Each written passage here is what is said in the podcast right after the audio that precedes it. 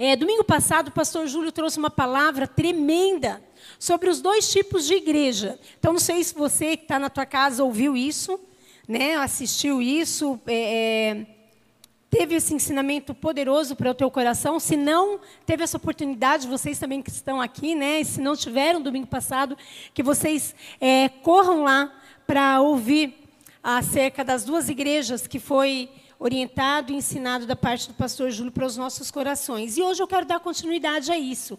Eu quero falar de mais duas igrejas. A, é, a semana passada nós vimos sobre a igreja de Laodiceia e vimos também uma igreja, né, a igreja primitiva, lá em Atos. E foi no capítulo 16 que o pastor Júlio trouxe acerca de grandes maravilhas e tremendas bênçãos que o Senhor havia realizado ali. E hoje, então, mais um pouquinho, nós vamos ver sobre as duas igrejas. E eu queria começar dizendo para você que ninguém pode deter a luz que existe em você, amém?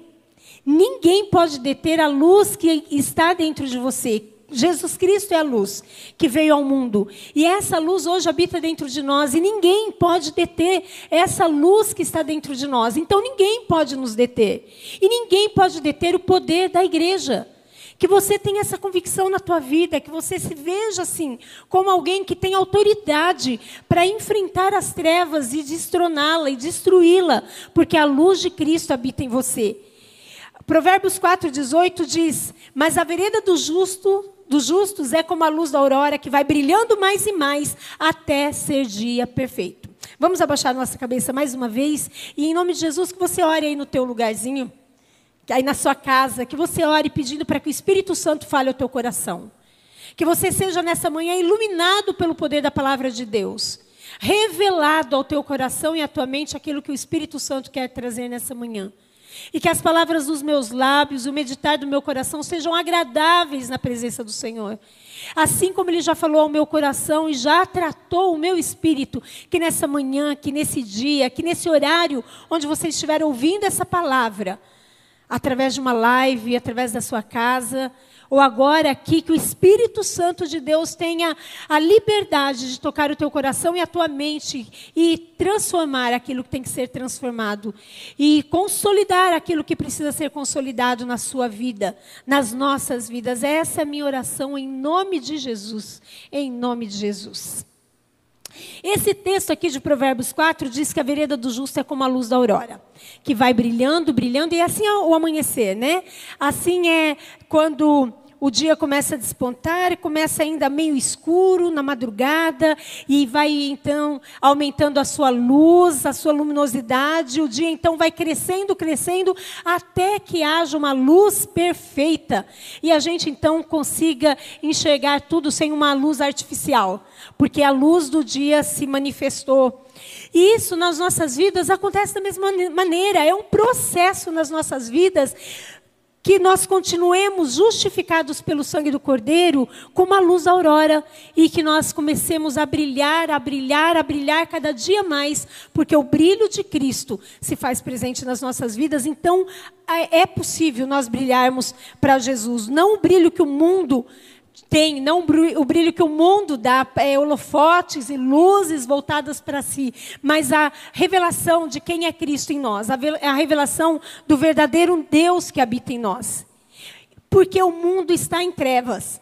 O mundo está em trevas e o mundo precisa dessa transformação, o mundo precisa dessa cura, o mundo precisa de restauração e cada um de nós precisamos dessa transformação diária nas nossas vidas, para que a luz continue brilhando e ela continue crescendo, brilhando cada vez mais dentro de nós, é um processo.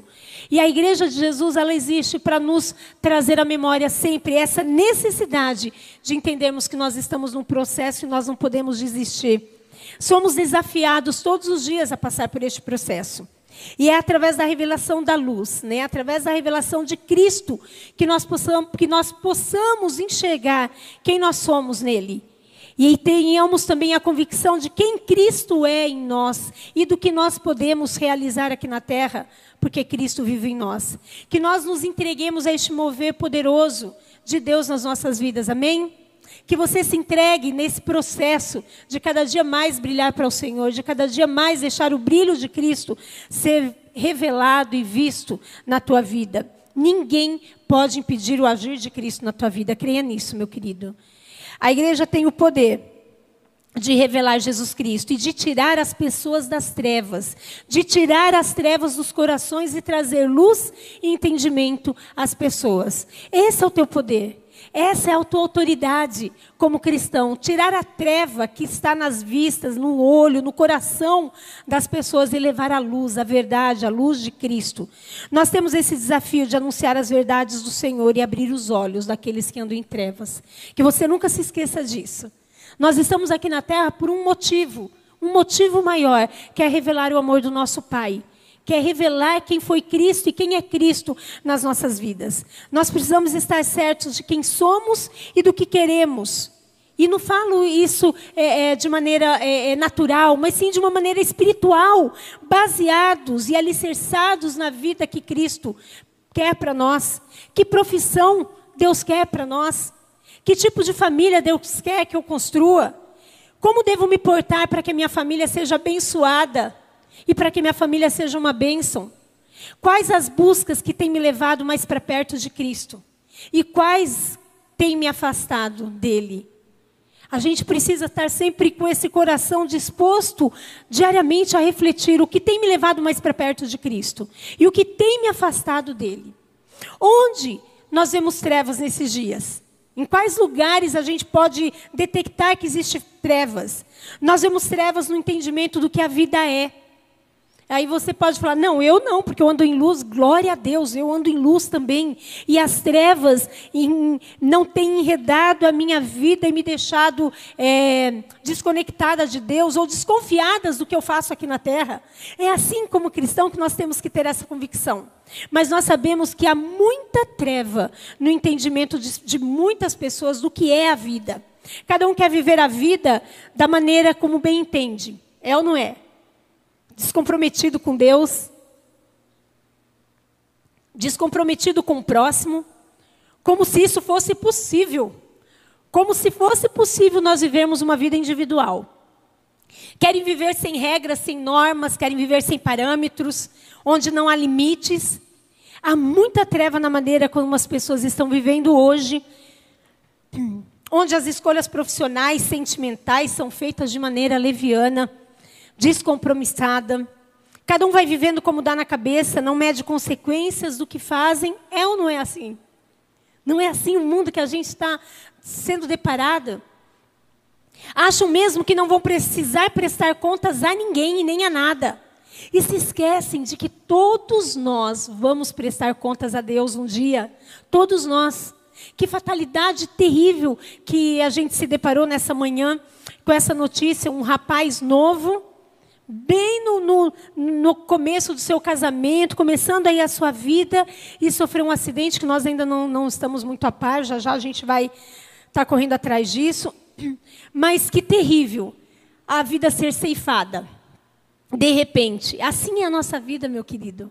O nosso encontro com Deus, nós não sabemos quando vai acontecer. Nós não temos domínio, nós não temos como é, é cuidar das nossas vidas, nós não temos capacidade para isso.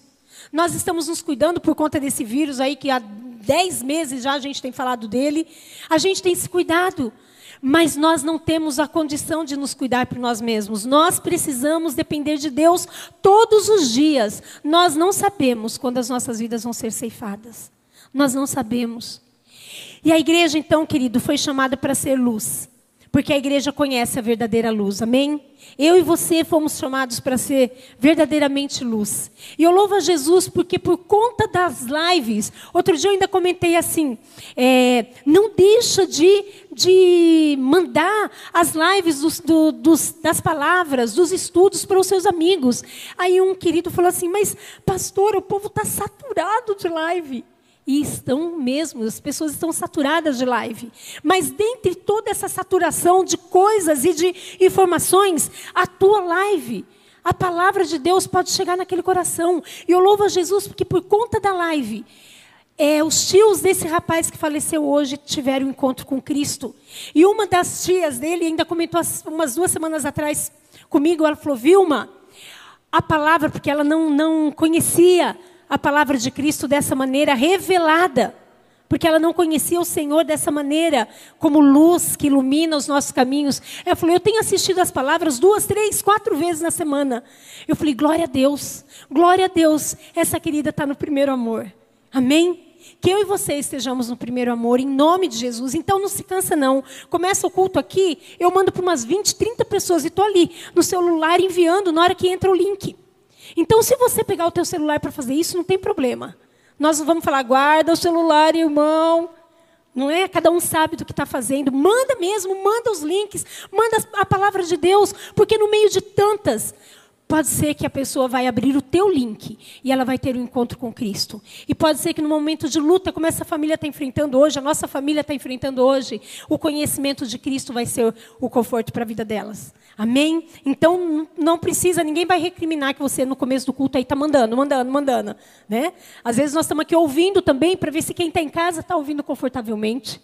Então, meu querido, você diante de Deus, faça aquilo que Deus mandar você fazer para que vidas sejam abençoadas. Porque a igreja foi chamada para ser luz, porque a igreja conhece a verdadeira luz. E se nós andamos nessa luz, nós não precisamos ter medo de nada.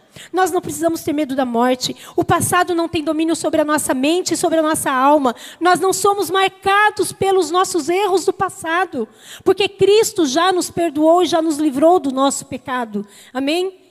Nós não precisamos ter medo do futuro. O futuro não nos assombra, porque nós sabemos que lá na frente Cristo já está. Ele já está lá com a gente. E se nós somos pessoas que cremos no Senhor, oramos, estamos sempre ali diante da palavra, aprendendo, crescendo no conhecimento de Cristo, nós não precisamos ter medo do futuro. E nós podemos desfrutar do hoje. Nós precisamos, podemos desfrutar, desfrutar do hoje, porque os nossos pensamentos e as nossas atitudes são entregues diariamente no altar do Senhor. Amém? É assim que você quer viver como igreja? Amém? É assim que o Senhor espera que nós vivamos como igreja. Então, as nossas escolhas, nossas decisões serão sempre pautadas na vida de Cristo, aquele que habita, que mora, que reside em nós. Nada precisa ser pego desapercebido. Em nada na nossa vida nós somos pegos desapercebidos. Quando nós estamos ali linkados, conectados ao amor de Cristo. Porque tudo é revelado em Cristo Jesus a nós como igreja. Ele nos fortalece, ele nos sustenta, ele, ele nos provisiona aquilo que precisamos para viver. Pode vir angústia, medo, insegurança, ansiedade. Na nossa humanidade tudo isso vem. Na nossa humanidade, o medo bate, a angústia chega, a ansiedade toma conta. Em cada situação que nós precisamos agir, em cada atitude que nós tivermos que tomar, às vezes essas, essas características, esses sintomas vêm no nosso coração. Mas na nossa, isso na nossa humanidade. Mas na nossa filiação em Cristo, como filhos de um Deus amoroso e poderoso, tudo isso cai por terra. E toda ansiedade, medo, insegurança é transformada em calma, sossego, serenidade, coragem, segurança e fé. Amém? É assim que nós temos que andar. Dessa maneira, de cabeça erguida, seguros de quem nós somos em Cristo Jesus, seguros de que Deus tem o controle das nossas vidas, porque estamos fazendo escolhas corretas. Sem isso, nós vamos viver mesmo na insegurança, no medo, na aflição.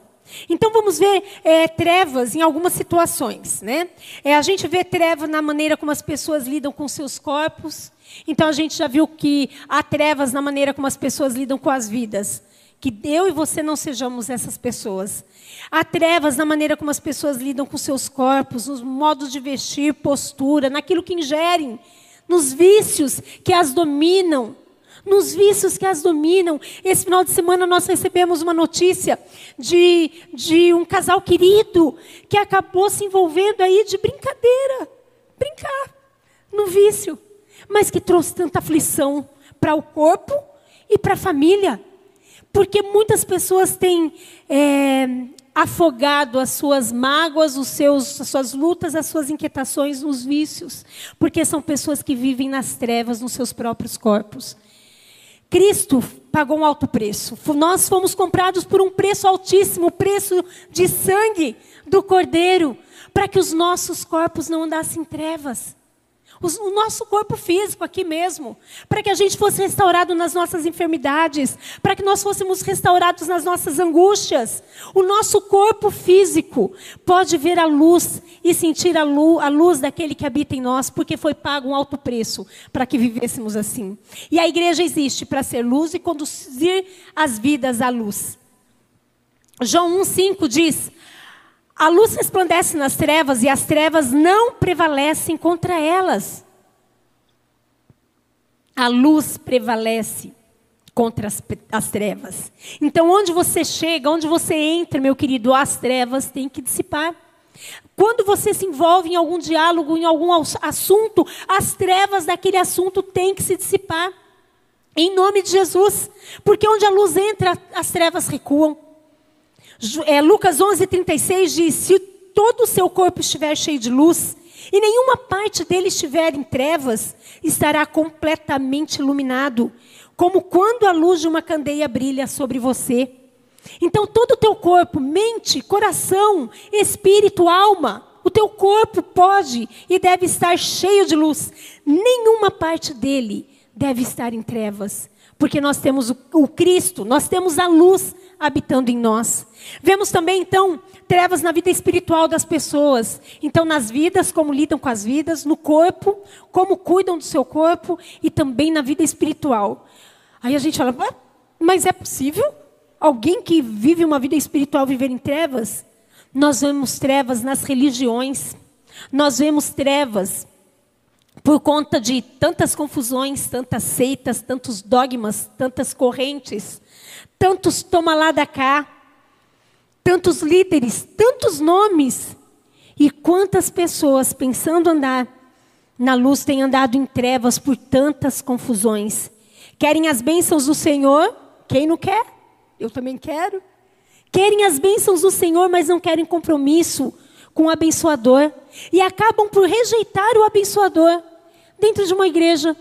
Sendo uma igreja, acabam por rejeitar o abençoador e você fala: Imagina, pastora, jamais eu quero rejeitar o abençoador. E que sabedoria se nós formos atrás do, do abençoador, que é Cristo, do abençoador que é o Senhor, que é o nosso Pai, porque as bênçãos correrão atrás de nós, amém? Mas a gente corre atrás das bênçãos e deixa o abençoador para trás. E nós vimos isso a semana passada com o pastor Júlio, quando ele mencionou a igreja de Laodiceia, onde Cristo falou: Eis que estou à porta e bato, porque Cristo estava fora da igreja. E como que é a nossa vida? Eu sou igreja, você é igreja. E a gente se reúne aqui nesse endereço como a igreja reunida, com o propósito de celebrar a Cristo pela semana abençoada, pela semana de proteção que Ele nos, nos deu, mas eu e você somos igreja. E como que está Cristo na nossa vida? Ele está do lado de fora ou ele está dentro de nós? Ele tem batido para entrar ou ele já faz parte da nossa vida e da nossa caminhada? O caminho do cristianismo é um caminho de sacrifício. Não pense que ser cristão é, ah, que delícia que é ser cristão. É uma bênção sim. É uma bênção ser cristão porque nós sabemos do nosso futuro, já fomos libertos do nosso passado, podemos viver o nosso hoje, mas é uma vida de sacrifício. É uma vida de renúncia, é uma vida de escolha pelo caminho do Senhor. É um caminho de entrega, é abandonar a nossa vontade para fazer a vontade do Pai. É deixar Deus fazer as escolhas por nós, porque Ele sabe o que é melhor para nós. Nós não sabemos o que é melhor para nós, nós achamos que sabemos pelo que nós vemos, mas a palavra do Senhor diz que nós não vivemos pelo que nós vemos, nós vivemos pelo que nós cremos, nem pelo que nós sentimos, diz a palavra do Senhor, nós vivemos pelo que nós cremos. E Deus, nós cremos que Deus tem o melhor para nós. Em Romanos 12, 1, diz que nós temos que nos oferecer como sacrifício vivo, santo e agradável a Deus, que é o nosso culto racional. Nós pensamos, nós sabemos o que nós fazemos. Nós não vivemos na emoção do momento, nós não vivemos na emoção da canção.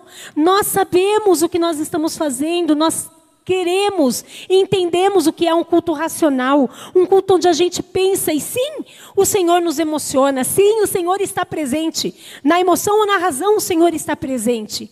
Nem sempre nós vamos nos arrepiar, nem sempre nós vamos cair prostrados, mas nós, a palavra de Deus diz que nós precisamos nos apresentar a Deus com um culto racional, para nós termos a nossa mente transformada, para que nós não nos conformemos com este século, mas para que a gente experimente qual é a boa, perfeita e agradável vontade de Deus.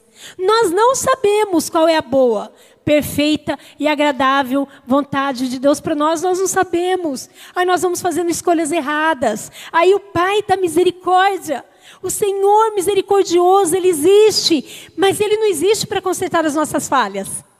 Só para isso.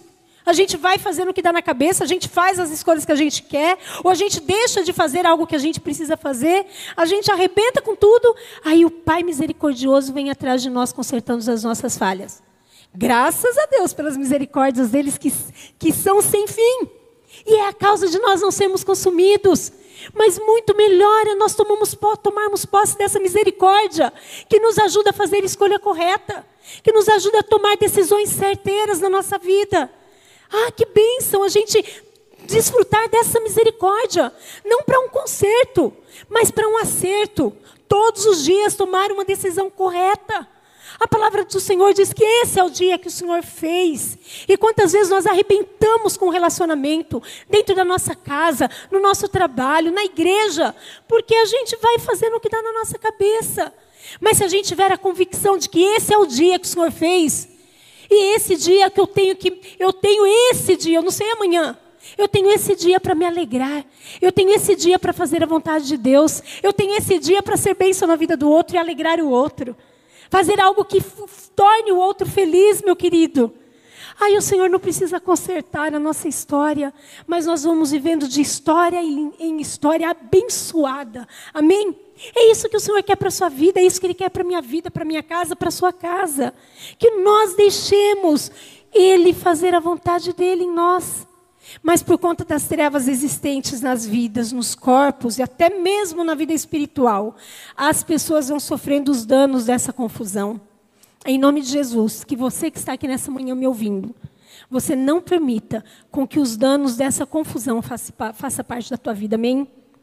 mas que você viva para glorificar a Deus, iluminando aqueles que andam em trevas, em nome de Jesus. E eu quero ver com você, então, a revelação que Jesus mostrou ao seu servo João, lá em Apocalipse. Nós somos desafiados a compreender e a refletir em que posição nós estamos vivendo como igreja. Que tipo de igreja nós somos? Então, hoje eu vou falar de mais duas igrejas. Apocalipse 1, de 1 a 11, tem aqui, eu vou ler só alguns versículos, tá? Porque é de 1 a 11, se você abrir a Bíblia aí ou se tiver aqui, não sei se vai ter, mas eu vou falar alguns, alguns versículos para trazer essa história rapidamente para você. Né? Então diz assim: a revelação de Jesus Cristo que Deus lhe deu para mostrar aos seus servos as coisas que em breve devem acontecer e que ele, enviado por intermédio do seu anjo, notificou ao seu servo João, o qual atestou a palavra de Deus e o testemunho de Jesus Cristo quanto a tudo o que ouviu. Então, né, é, é, João teve ali uma revelação, né, teve uma visão ali, e, e, o anjo falou: anote tudo. Né, Cristo falou: anote tudo o que eu vou te avisar, João. E aí, continua aqui no versículo: Bem-aventurado aqueles que leem e aqueles que ouvem as palavras da profecia e guardam as coisas nela escritas, pois o tempo está próximo. Queridos, essa palavra é muito para hoje, é muito atual. Tudo que a gente tem vivido, tudo que a gente tem experimentado, vivenciado na tecnologia, na ciência, nas dores, a gente sabe que essa palavra é muito para os nossos dias, pois o tempo está próximo. E João, então, as sete igrejas que se encontram na Ásia, graça e paz a vós outros, da parte daquele que é, que era e que há de vir, da parte dos sete espíritos que se acham diante do seu trono e da parte de Jesus Cristo, a fiel testemunha, o primogênito dos mortos e o soberano dos reis da terra. Aquele que nos ama e pelo seu sangue nos libertou dos nossos pecados e nos constituiu reino, sacerdotes para o seu Deus e Pai. A ele a glória e o domínio pelos séculos dos séculos. Amém. Eis que vem com as nuvens e todo olho verá, até quantos os traspassaram. E todas as tribos da terra se lamentarão sobre ele, certamente. Eu sou o alfa, o ômega, o ômega, diz o Senhor Deus, aquele que é, que era e que há de vir, o todo-poderoso. Eu, João, irmão vosso e companheiro na tribulação, no reino e na perseverança em Jesus, achei-me na ilha chamada Pátimos por causa da palavra de Deus e do testemunho de Jesus. Achei-me em espírito no dia do Senhor e ouvi, por detrás de mim, grande voz como de trombeta, dizendo: O que vês, escreve em livro e manda às sete igrejas. Então, a gente vê aqui, né, nesse, nesse início aqui de, da, do texto de Apocalipse, o que Jesus mandou, então, o seu servo João escrever e mandar às igrejas. E a semana passada a gente viu sobre Laodiceia e hoje eu quero ver com você sobre Éfeso, a primeira igreja que recebeu essa carta da parte do Senhor. Apocalipse 2, de 1 a 7, então, é essa carta escrita a Éfeso, a Éfeso e eu vou ler com você. Ou para você. O anjo da igreja em Éfeso escreve: Conheço as tuas obras, o seu trabalho árduo e a sua perseverança. Sei que você não pode tolerar homens maus, que pôs a prova os que dizem ser apóstolos, mas não são, e descobriu que eles eram impostores. Você tem perseverado e suportado sofrimentos por causa do meu nome e não tem desfalecido. Contra você, porém, tenho isto: você abandonou o seu primeiro amor. Lembre-se de onde caiu. Arrependa-se e pratique as boas obras que praticava no princípio. Se não se arrepender, virei a você e tirarei o seu candelabro do seu lugar. Mas há uma coisa a seu favor: você odeia as práticas dos nicolaítas, como também eu, eu as odeio. Mas aqueles que têm ouvido, ouçam o que o Espírito diz à igreja. Aí eu derrubei qualquer coisa aqui. Acho que é, depois dá para. Tranquilo. Aquele que tem ouvido, ouça o que o Espírito diz às igrejas. Eu e você. Estamos aqui nessa manhã para ouvir o que o Espírito Santo quer falar aos nossos corações e já tem falado desde o louvor. Vamos conhecer então um pouquinho do contexto da igreja de Éfeso, né? A gente conhece alguns aqui, ou quase todos conhecem o contexto da igreja Ágape, como viemos, quando viemos, porque viemos. Agora nós vamos então conhecer um pouquinho do contexto da igreja de Éfeso, né? Éfeso, obrigada. Éfeso era, uma, era a capital da Ásia Menor, um centro de comércio terrestre e marítimo muito forte. Muito forte. Eles tinham comércio, era uma igreja, era uma cidade muito forte, é, financeiramente falando, né? Era uma das três cidades mais influentes no Império Romano. E ali foi construído o templo de Diana, que era uma das maravilhas do mundo antigo. E o que era o templo dessa deusa Diana? Era um templo onde os sacerdotes ali daquele templo, ele ali no próprio templo é, se ofereciam orgias e imoralidades sexuais em nome dos deuses daquele lugar. Então havia ali naquele templo muita promiscuidade e muitas pessoas foram ali se convertendo àquele, àquela religião, vamos dizer, aquele templo, aquela deusa chamada Diana. Foi construído então esse grande templo nessa cidade e havia também ali um grande comércio de fábricas que fabricavam as imagens daquela deusa. Então vendia-se ali as imagens, as pessoas se convertiam ali àquela, àquela seita, né? Mas o apóstolo Paulo ele havia pregado, ensinado aos crentes daquela cidade. Ele já havia pregado aos crentes daquela cidade, prevenindo aquelas pessoas de que falsos mestres se levantariam para tentar afastá-los da fé. Então, havia ali a igreja de Jesus presente através do apóstolo Paulo falando: tomem cuidado, gente, é engano. Vai acontecer coisas na sua, vão acontecer coisas nas suas, nas suas vidas que podem te pegar de maneira sorrateira e você ser enganado, você ser iludido. Muitas coisas fáceis vão, vão te convidar para que você se converta a elas. Então o apóstolo Paulo já vinha ali ministrando ao coração daqueles irmãos novos na fé, para que eles se cuidassem, né? E se atentassem à fé de Cristo Jesus na vida dele, deles. Os falsos mestres, então, realmente tentaram contra a igreja de Cristo naquela ocasião, mas os crentes lhes resistiram aos encantos, lhes, lhes resistiram aos ensinamentos de demônios que vinham por parte daquele templo. A igreja de Éfeso havia se tornado uma igreja muito grandiosa ali na cidade. Muito grandiosa. E por, quanto, por conta disso, ela também havia se tornado uma igreja muito orgulhosa. E a mensagem de que Jesus era o cabeça da igreja estava sendo deixada de lado. Devagar, aos poucos, aquela mensagem de que Cristo era o Senhor da igreja. Cristo era o cabeça do corpo. Começou a ser deixado de lado e muitos então começaram a se contaminar. Deus, então, meu querido, a gente vai vendo que ele não se preocupa só com a igreja que a gente pertence. Que igreja você é? Qual a denominação? Onde você frequenta? Deus não se preocupa só com isso, não. Ele se preocupa com isso também. Né? Porque pode ter igrejas com tantos nomes, tantos líderes, tantos ensinamentos, que não são verdadeiramente ensinamentos de que Cristo é o Senhor da igreja, de que Jesus é o cabeça do corpo. Então, o Senhor se preocupa, Deus se preocupa com que, que igreja nós, nos, nós pertencemos, mas Ele se preocupa também que tipo de igreja nós estamos nos tornando. Porque aí fora, a gente é a igreja. Aí fora a gente é família de Cristo, aí fora a gente é o corpo de Cristo. Então, que tipo de igreja nós estamos nos tornando? O Senhor conhece cada tipo de igreja, conhece o potencial de cada uma e espera que o potencial de cada uma seja exercido da maior e melhor maneira possível. Então, o Senhor te deu dons, te deu. É, é, possibilidades de entrar e sair de alguns lugares que outros não conseguem não podem, e não têm o mesmo dom ou a mesma habilidade que você. E Ele colocou em você um grande potencial, colocou em mim um grande potencial, e nós precisamos exercer esse potencial na maior capacidade dele, aonde nós estamos, aonde nós vamos. Cristo, aqui então, nesse texto, Cristo elogiou a igreja em Éfeso pelas suas boas condutas, né? Nós entendemos que a igreja é um agente transformador do mundo e Deus conta então com a gente para que a gente revele o nome dele, o sangue dele, o poder dele às criaturas, às pessoas. Mas aqui então nós vemos o elogio, né? Começa assim: conheço as suas obras, conheço o seu trabalho árduo, a sua perseverança. Que, sei que você não tolera homens maus.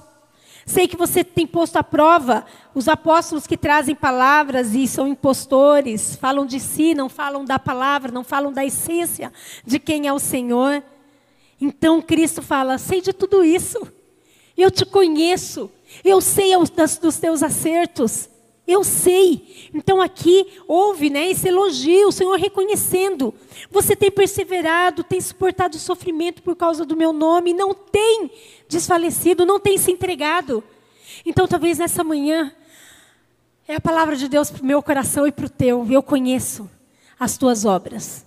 Eu sei que você não tem, diante de tudo isso que o mundo vem vivendo, de tanto, tantas coisas oferecidas, de tantas trocas que o mundo nos faz, você tem sido perseverante.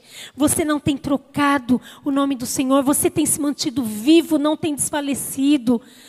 Você tem trabalhado de maneira árdua, você tem sido perseverante, você não tolera homens maus.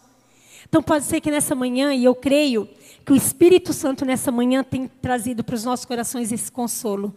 Como é bom a gente ser reconhecido por um amigo, por um marido, pela esposa, namorado, namorada, para é, é, patrão. Muito melhor é ser reconhecido por Deus. Que bom sermos reconhecidos dessa maneira. Mas ele não terminou a carta a essa igreja assim. Ele falou: Tenho, porém, contra você que você abandonou o seu primeiro amor. Aí a gente fala: eu não. Eu não abandonei. Deus, eis aí um equívoco. Eu não abandonei o primeiro amor. E é isso que o Senhor quer tratar no nosso coração. E nós vamos ver então o que pode ser o abandono do primeiro amor. Cristo trouxe os elogios na carta, mas ele também levou aquele povo a corrigir os erros. E que nessa manhã o Espírito Santo de Deus fala aos nossos corações. Onde nós estamos errando e se estamos errando. Que o Espírito Santo nos coloque nesse processo de volta, nos coloque nesse processo de transformação, nos coloque nesse processo de paixão e amor, como no, no primeiro momento ao Senhor, amém? Durante um longo tempo, em um longo período, a igreja de Éfeso havia se recusado a tolerar o pecado entre os seus membros, mas com o tempo ela foi se deixando ter a mente aberta por conta de tantas práticas que havia na cidade, né? Tantas imoralidades que estavam associadas à adoração a um deus, a uma deusa, Diana. Então aquilo começou meio que danada não.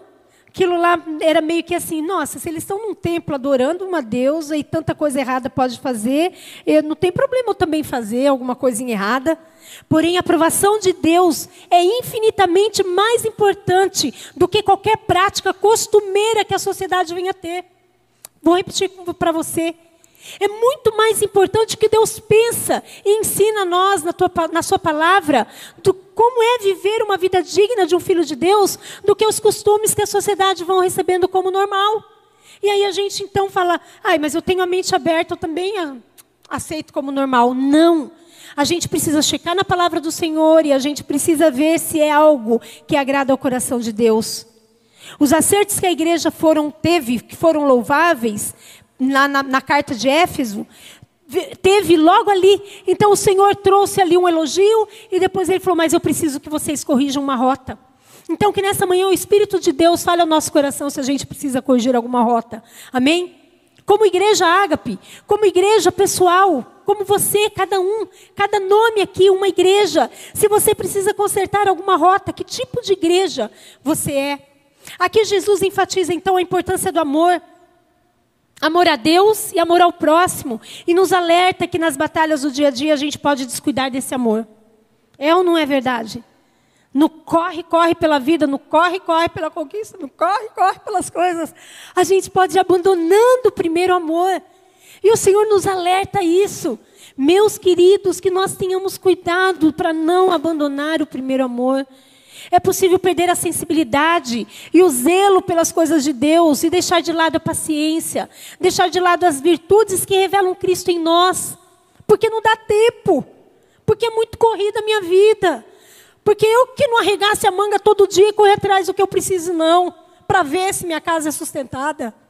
Não é verdade, meu querido. Não é verdade que nós busquemos o amor pelas coisas de Deus, a sensibilidade, o zelo pelas coisas de Deus em primeiro lugar. E como igreja, nós somos alertados a isso, a voltar. A palavra de Deus fala: volte da onde caiu. Então você conhece a tua vida, a tua história, você sabe se você caiu, onde caiu. E a palavra do Senhor diz: volte, volte às primeiras obras, volte ao primeiro amor. E como é que eu posso voltar. Como é voltar ao primeiro amor? É encontrar beleza no relacionamento com Cristo. É encontrar prazer na oração. É encontrar prazer no jejum. É encontrar prazer na leitura da palavra. Se você não tem prazer e alegria nessas coisas, analise se de você não saiu o primeiro amor. Porque são essas coisas que vão nos fazer permanecer em pé. Essas coisas que vão fazer, nos fazer permanecer continuamente não aceitando as coisas más, não tendo a mente tão aberta para as coisas normais da sociedade, perseverando no Evangelho, perseverando no amor ao próximo, perseverando na busca de Deus acima de todas as coisas. E Ele se revela a nós através da igreja, do corpo, da família. Ele se revela a nós através da Sua palavra. E nós só vamos crescer nesse conhecimento se nós tivermos novamente o amor, ou se nós não deixarmos a beleza do nosso relacionamento com Deus se esfriar. Amém? Então, que nessa manhã o Espírito Santo de Deus fale aos nossos corações, se nós deixamos de lado a beleza deste relacionamento. Assim é no casamento também, não é? Você aí que já, já tem um relacionamento, é, no primeiro momento era aquela paixão desenfreada pelo, pelo namorado, pela namorada. No casamento, tudo novo, tudo gostoso, tudo começando. Mas quando esse relacionamento esfria de um lado ou do outro, esse relacionamento é rompido. Esse relacionamento acaba. Esse relacionamento acaba e sempre tem um culpado. Ou dois culpados de uma, de uma ruptura de um relacionamento, de uma quebra de uma aliança. No nosso relacionamento com Deus é a mesma coisa. Então, meu querido, que o Espírito Santo fale ao nosso coração nessa manhã também. Se dentro das nossas casas nós não estamos deixando a frieza, a insensibilidade, a falta de zelo romper os nossos relacionamentos dentro da nossa casa. Vamos deixar o Espírito Santo nos trazer à memória as nossas atitudes, para que nós voltemos à beleza do relacionamento. Tenhamos uma família abençoada, uma família estruturada e tenhamos principalmente esse relacionamento com Deus abençoado e estruturado, porque aí o resto acontece. Amém? Então, que nós cuidemos nessa manhã se nós temos deixado o primeiro amor que nós não percamos a vista da gravidade do pecado. O pecado é pecado e continua sendo pecado. A é que nós temos um Deus perdoador. A é que em Jesus Cristo todo pecado já foi banido da nossa vida. O pecado original, já, nós já não temos mais envolvimento com ele, mas nós precisamos continuar entendendo a gravidade do pecado. Quando nós desviamos do primeiro amor, o valor do perdão acaba. Para que perdoar? Por que perdoar? Por que relevar? Por que deixar de lado algo que alguém me fez de mal? Por que atentar em fazer o bem àquele que nem precisa tanto e nem merece tanto o meu bem? Vamos atentar se nós não temos deixado de lado o primeiro amor. Em nome de Jesus. Pode ser que no início da sua caminhada você tinha um entusiasmo muito grande. Sem conhecimento. Sem conhecimento de quem é Cristo, sem conhecimento de quem é Deus.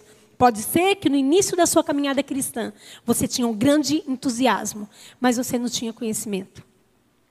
E hoje você tem conhecimento de quem é Cristo, de quem você é em Cristo, de quem Cristo é em você, mas você não tem tanto entusiasmo.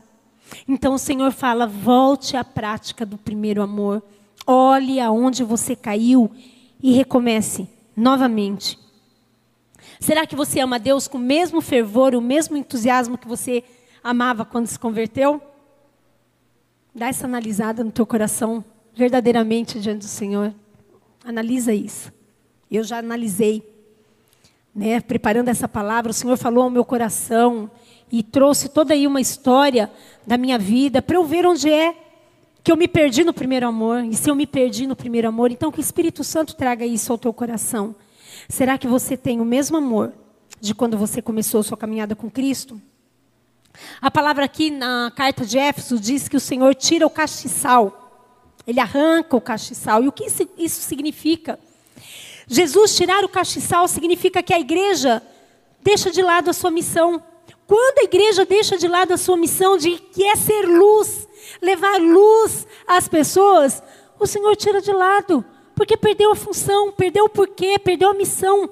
O castiçal ele tinha a função de iluminar o ambiente, de iluminar a igreja, para que o sacerdote fosse ali e, e trouxesse, né, levasse a palavra ao povo. Mas quando o Senhor então diz que ele tira, retira o castiçal, é porque a igreja não tem cumprido a sua função de luz. Então, que em nome de Jesus nós não deixemos extinguir a luz em nós e nós cumpramos o nosso propósito para que o castiçal não seja tirado de nós, amém? Aí fala também dos nicolaítas né? Que ele fala: tenho também a favor de vocês que vocês não aprovam as obras dos nicolaítas, vocês odeiam as obras dos nicolaítas. E eu também odeio, o Senhor falou. E o que são os nicolaítas? Eles eram crentes que se misturavam às práticas pecaminosas da palavra.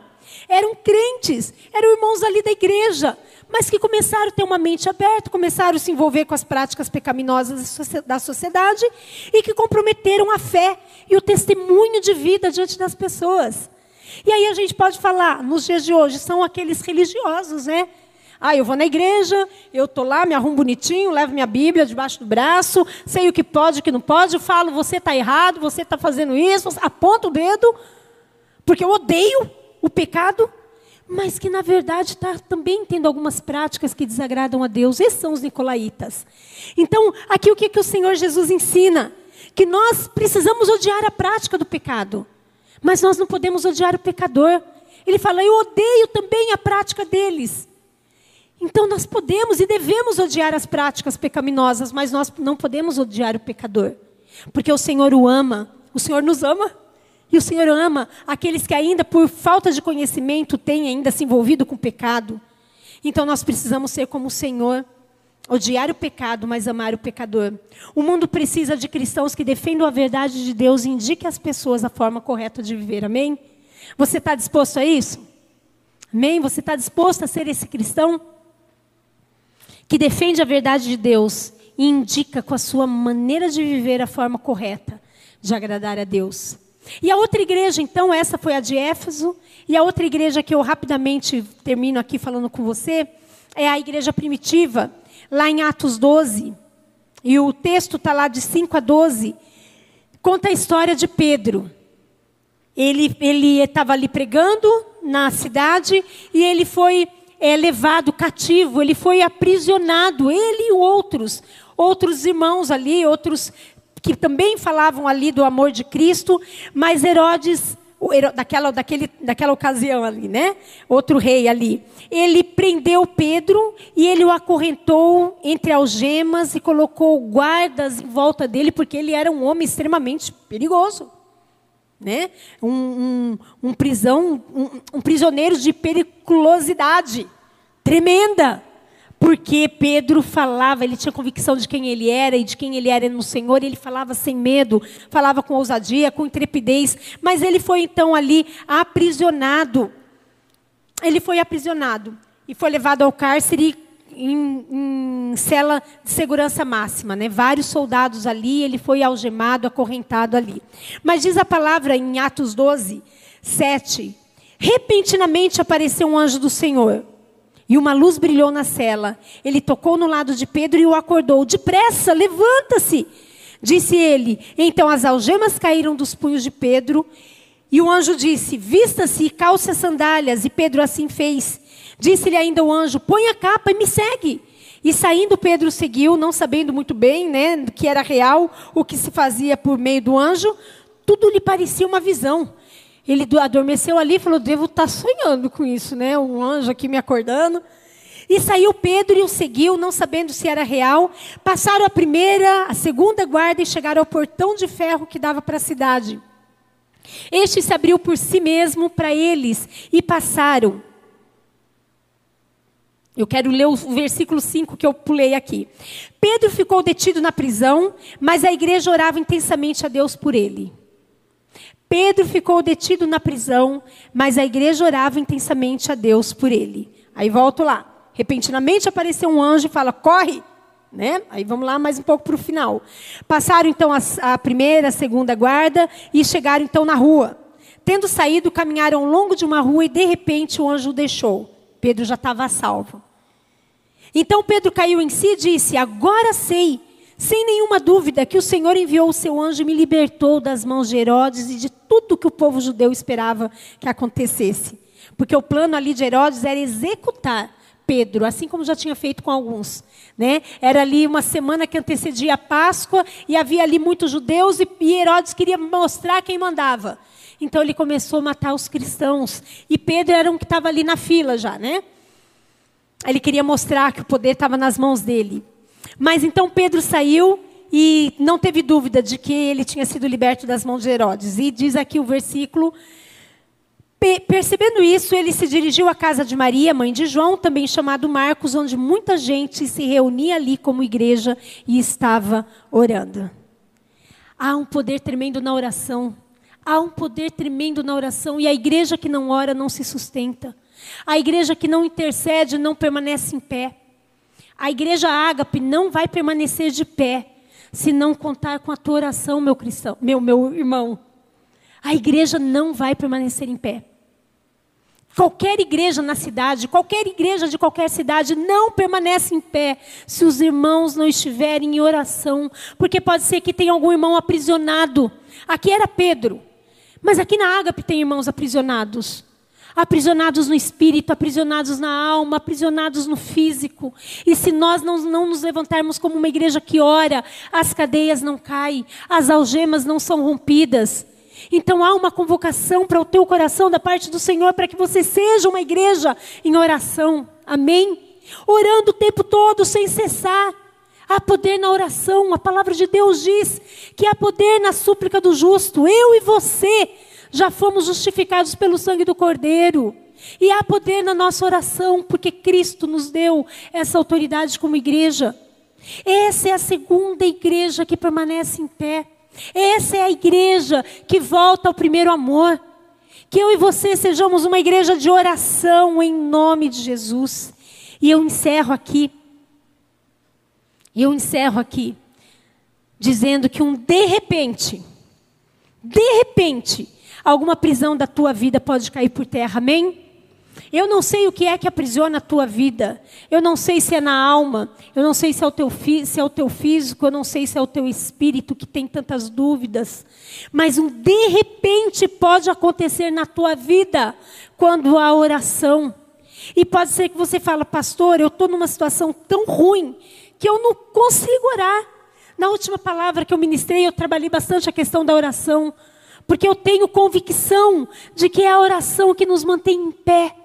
Não pela nossa oração, que tem poder pelo poder, mas é a oração que nos aproxima de Deus. É eu abrir o meu coração e contar para Deus o que eu estou sentindo, o que eu estou passando. É a minha, o meu relacionamento com Ele, pedindo ajuda, pedindo socorro, pedindo graça, pedindo para que os olhos sejam desvendados e eu enxergue as misericórdias dEle sobre a minha vida. E esse é o poder da oração, meu querido. Que você seja uma igreja que ore. Ore pela tua profissão, ore pelo teu trabalho, ore pelo teu marido, ore pela tua esposa, pelos teus filhos, pelos teus pais. Ore por tudo que te vem às mãos, abençoando, santificando. Nós aprendemos na palavra de Deus que através da oração nós podemos santificar muitas situações e muitas coisas das nossas vidas. Então, que tipo de igreja nós somos? Que tipo de igreja você é? A igreja que tem deixado de lado o primeiro amor, a igreja como a igreja de Éfeso, que tem muita, muita coisa para elogiar, muita coisa boa, mas tem deixado o primeiro amor. Ou você é essa igreja que ora e que tem a convicção de que o seu relacionamento com Deus não vai te permitir abandonar o primeiro amor. Em nome de Jesus, que você seja uma pessoa de fé que creia na transformação sobrenatural de Deus para a tua vida, que entenda que você está num processo, que você não desista da caminhada com Cristo porque alguma coisa na tua vida ainda é difícil, ainda é complicada, você ainda não dominou. Nós não dominamos nada. Nós não dominamos nada na nossa vida se não for na dependência do Espírito Santo. Ele pode dominar tudo em nós, mas ele também só faz se nós permitirmos. Em nome de Jesus, abaixa a sua cabeça.